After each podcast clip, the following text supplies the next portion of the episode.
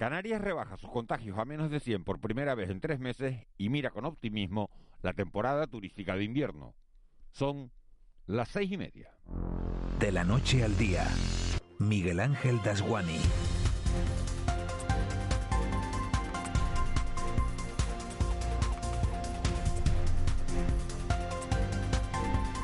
¿Qué tal? Buenos días. No hay ciudadano mayor de 30 años que no haya recordado este pasado fin de semana qué hacía el 11 de septiembre de 2001 a las 2 y 3 minutos de la tarde, hora canaria.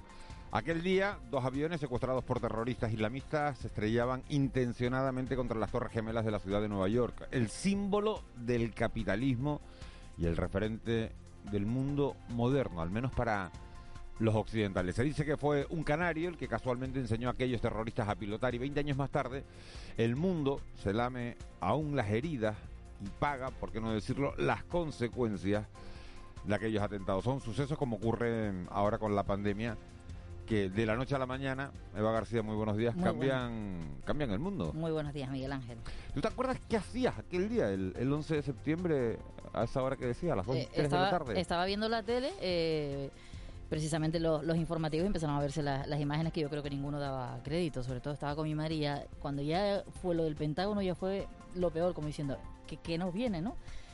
No era solo el peligro de Estados Unidos, sino quizás del mundo entero y eso ha cambiado también la forma de, viajar, eh, la forma del protocolo sobre todo, ya no solo también en los aviones, sino en los aeropuertos y todo el que ha querido viajar, el turismo también se ha visto afectado, eh, bueno, un poco también lo que está pasando ahora con el COVID, ¿no? Que ha cambiado la normalidad eh, en este caso la forma de viajar también de los turistas y será uno de los asuntos que trataremos en, en el día de hoy porque hablaremos mucho de turismo. Es verdad que respecto al COVID los datos son positivos, se ha rebajado la tasa en las últimas horas, en los últimos días.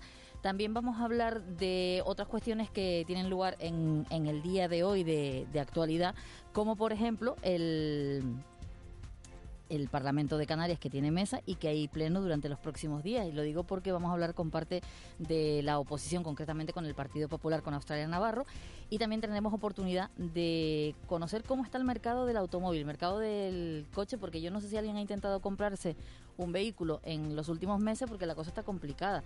No sé si es por eso de los chips, pero sí que no hay tanto coche, o por lo menos el que uno quiere. hay, como una especie de, no sé si es una leyenda urbana o no, después se lo vamos a preguntar a Manuel Sánchez, al presidente de Faconauto, porque, bueno, dice que, que como no están llegando los chips de Asia, ¿no? que se han dejado de construir chips a cuenta de la pandemia, que no sabemos qué tendrá que ver al final, bueno, pues al final se ha parado su producto y entonces no se puede, como decías, no se puede comprar un coche. Hay quien dice ahora ya todos los coches son eléctricos, bueno, pues esto tiene mucho, mucho que ver.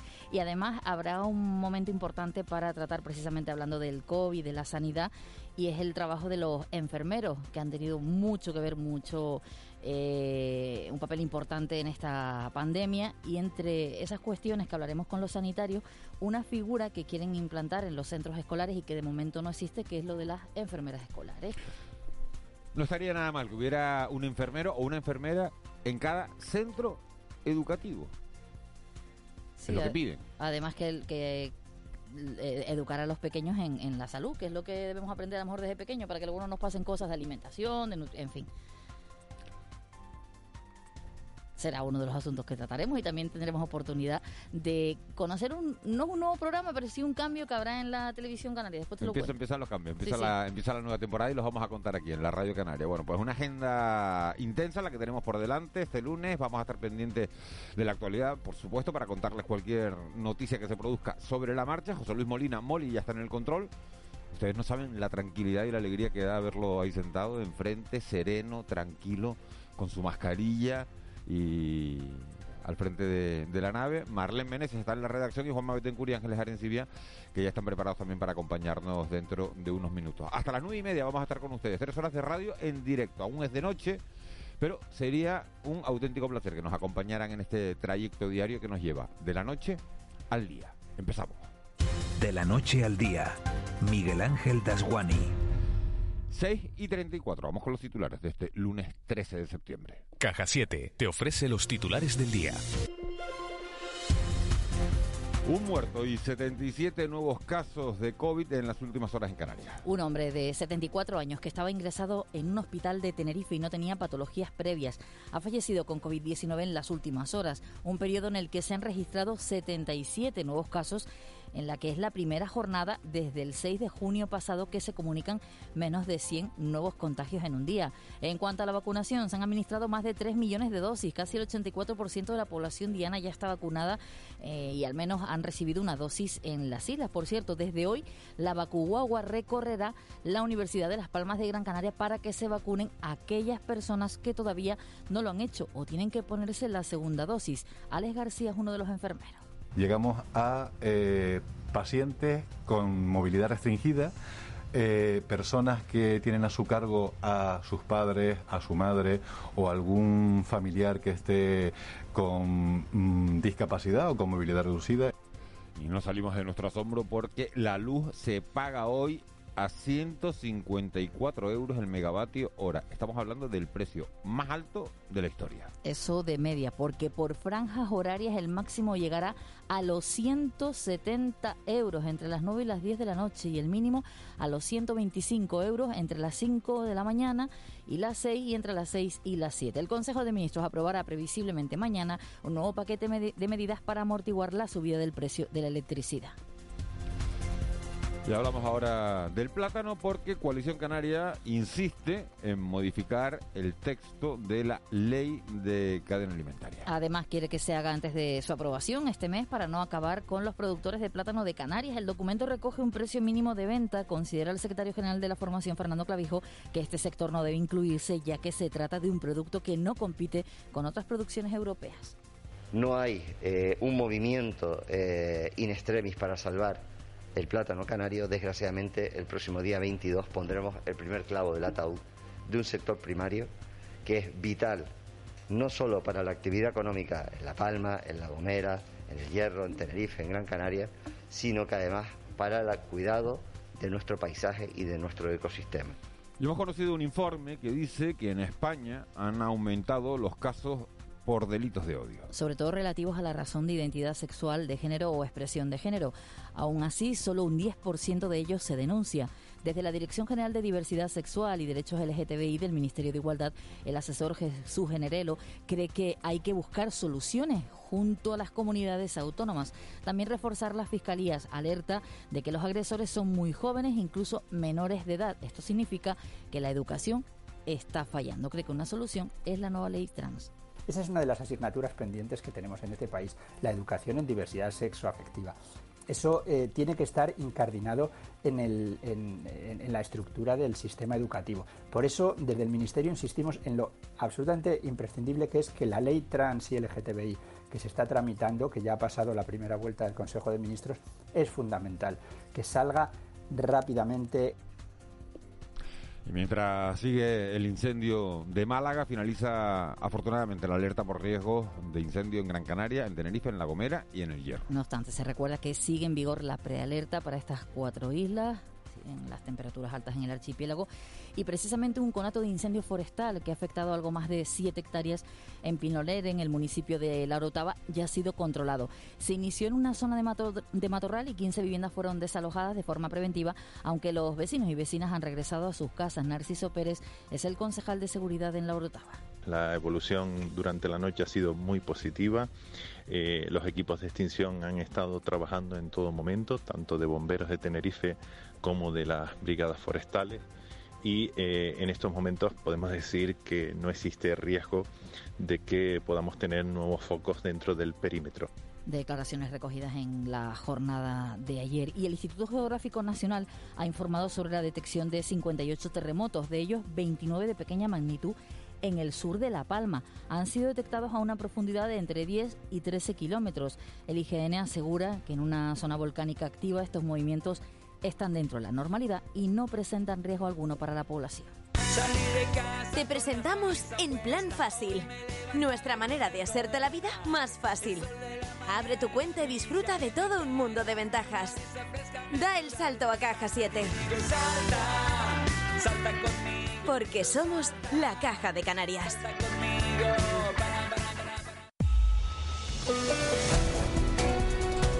6 y 39, casi 7 menos 20 de la mañana. Vamos ya con los deportes. El Real Madrid que gana la Supercopa de baloncesto después de derrotar al Barça. Ayer en el Santiago Martín le ganaba, como saben, al Lenovo por solo dos puntos el, viernes.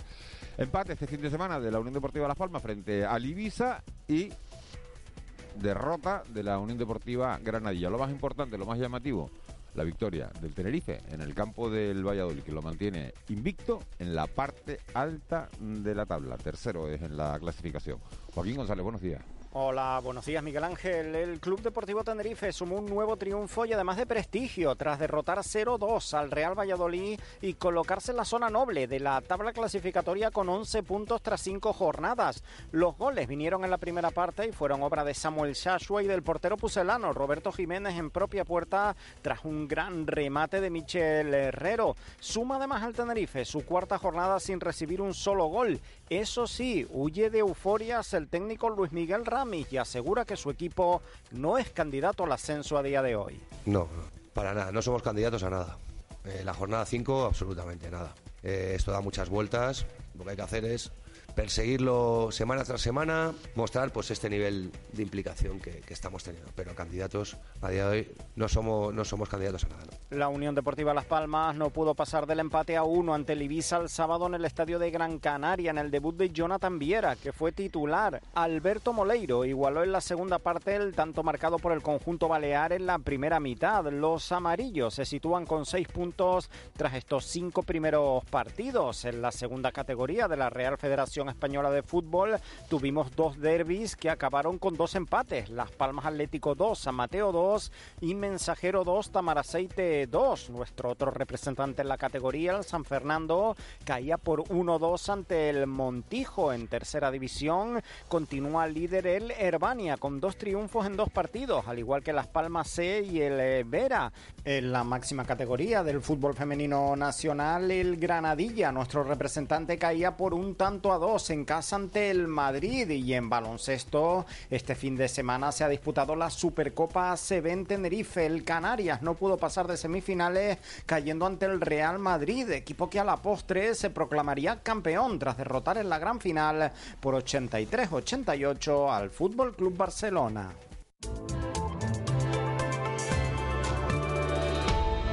6.42. Eva García, ¿qué tiempo tenemos en este inicio de semana?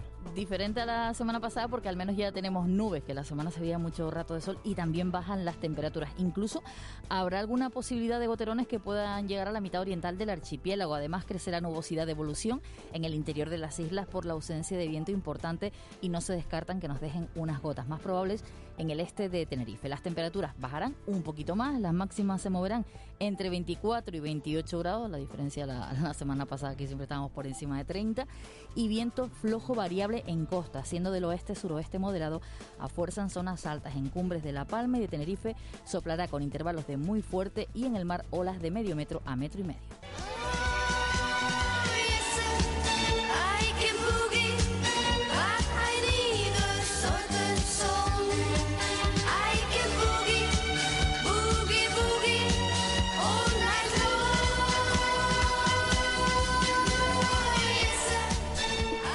El que no sepa estas alturas de, del fin de semana quién, quién suena es porque porque ha estado desconectado del mundo o, o se ha recluido en Tejina.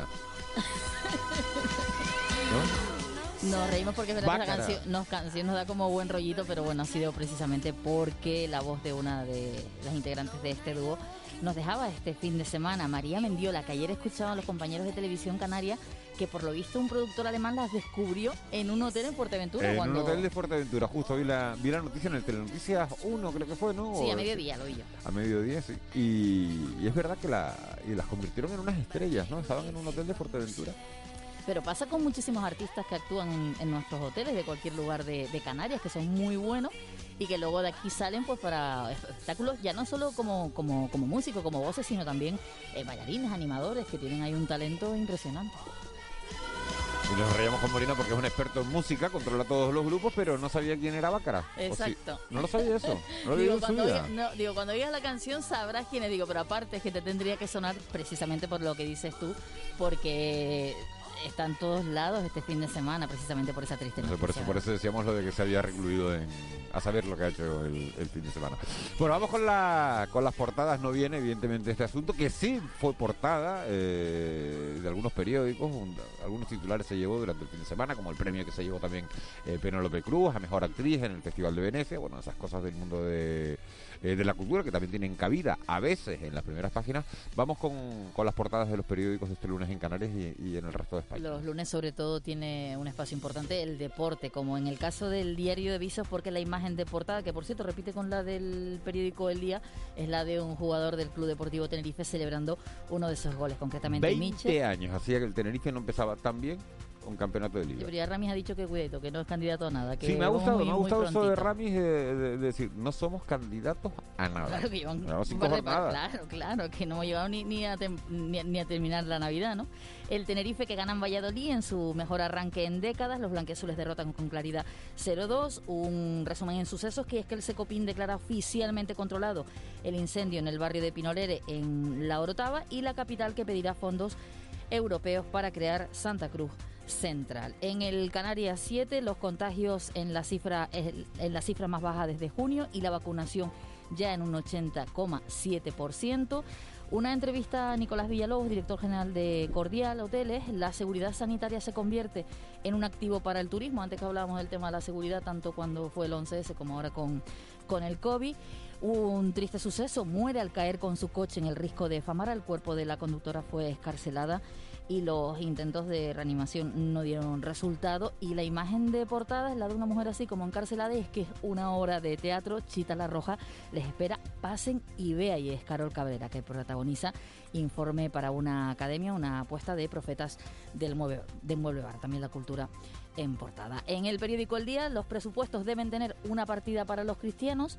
Es una entrevista al presidente del Cabildo de La Gomera, líder de ASG, Casimiro Curvelo, que dice que eh, quiere que en las próximas cuentas regionales exista una reserva económica para invertir en la mejora de las infraestructuras portuarias. Por eso ahora de si se hace un puerto nuevo, se invierte en lo que ya están. La imagen de portada es la que decíamos concretamente de, de Michel, uno de los jugadores del Club Deportivo Tenerife, bueno, perseguido por, por dos compañeros saludando después de, de esa victoria. Y Arico, que amenaza con cerrar el vertedero. El alcalde Sebastián Martín exige que el Cabildo cumpla con la compensación por asumir la basura de la isla. Recordemos que este municipio en el sur de Tenerife es donde está el, vertedero insular y llevan años con, con este asunto. En la provincia, el sector servicios rescata del paro a 2.451 personas en la capital. La vuelta al colegio y el crecimiento del turismo ur- urbano parece que están impulsando la contratación. Urbanismo que desbloquea la minilla al proteger una especie de escarabajo y la imagen de portada maravillosa que sé que te gusta, por eso de tu afición a, estar en bajo del mar, ¿no? como decía la canción, y es el primer premio del Photosub Costa Telde para Arturo Telle. Y es la imagen de una modelo, Mónica Machado, con un, con un chucho muy- de nuestra costa. Un, impresionante chucho en, la portada de la provincia. Muy bonita la, la foto de Arturo Telle, que Arturo Telle es uno de los, bueno, de los fotógrafos más, más reputados eh, y más conocidos de- del mundo submarino en, en Canarias. Vamos con la prensa nacional. En el mundo, ponerle trabas internas a Ayuso es ayudar a Sánchez. Una entrevista a la expresidenta, dos páginas en este periódico No de Madrid. Esperanza Aguirre, incluso en la portada sale ella sentada en una, en una silla, eh, mirando a cámara, ante esa entrevista de la expresidenta que se decanta en la batalla por el Partido Popular de Madrid. Autónomos y pymes que sufren las subidas de la luz de hasta el 30% en verano, porque Miguel Ángel, si hablamos del precio de la luz para los hogares, para las empresas, está siendo muy complicado.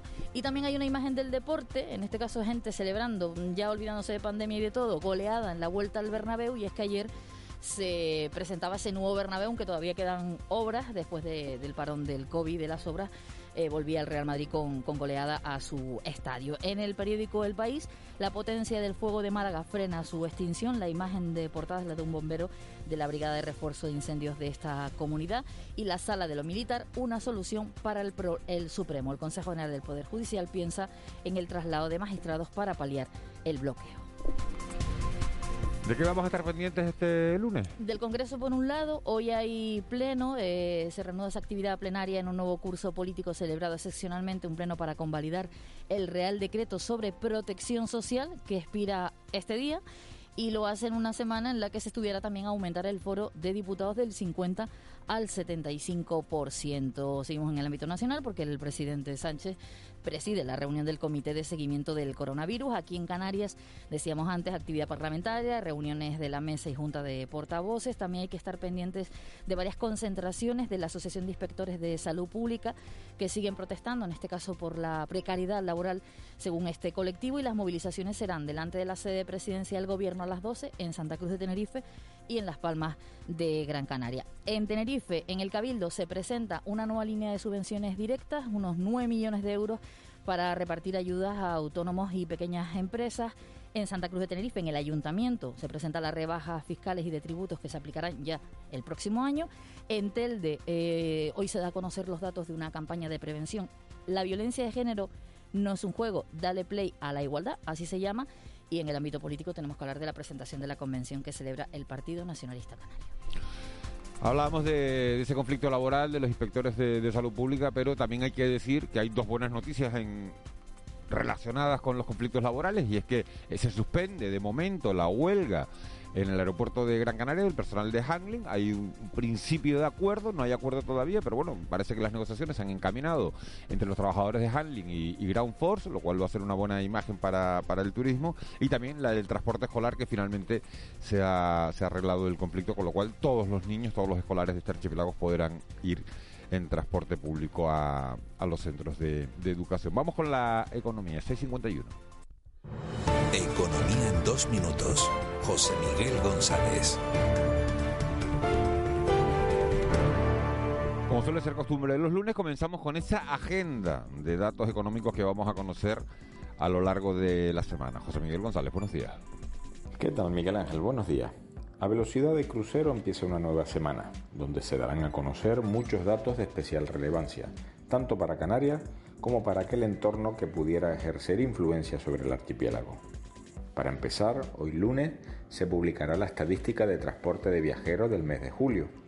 Mañana martes, importante dato como es el de la inflación del mes de agosto, la cual, tal y como hemos comentado en más de una oportunidad, se convierte en un riesgo que afectará directamente a las pautas de recuperación económica tras la crisis generada por el COVID-19. De hecho, en Estados Unidos de América también la publica. El miércoles 15 el ISTAC pondrá en circulación las estadísticas de accidentes de trabajo que acontecieron en mes de julio en Canarias, junto a la de pensiones no contributivas, precios agrícolas y transporte aéreo. En el contexto internacional, la inflación del Reino Unido y Francia se podrán conocer. Y en el ámbito europeo se publicarán los salarios de la zona euro, así como sus costes laborales y la producción industrial. El jueves otro dato de referencia como es la encuesta trimestral de coste laboral, donde se analizará de forma comparativa los salarios y jornadas de trabajo que se desarrollan en Canarias respecto a la media nacional. Y cerramos la semana el viernes 17 con el índice de precios de servicios del segundo trimestre del año, así como la encuesta de coste internacional, finalizando con la balanza comercial y la inflación, pero esta vez de la zona euro. Feliz lunes y mejor semana. con C de Cultura. C Castro. 6.53 desde la economía, nos vamos al mundo de la cultura. C Castro, muy buenos días. Buenos días, Miguel Ángel. El Festival Mumes arranca este fin de semana en Tenerife y conmemora sus 18 años fusionando propuestas de Argentina, Cuba, España, Guinea Ecuatorial, Perú y Senegal. Comienza con la proyección de Sangre Yoruba, un largometraje protagonizado por Gloria Estefan. En el apartado audiovisual se completa con los pases de Green Book, Oscar a la mejor película y también con Piratas y Libélula. Y en Las Palmas de Gran Canaria continúa la semana grande del 25 Festival de Teatro, Música y Danza de la capital Gran Canaria.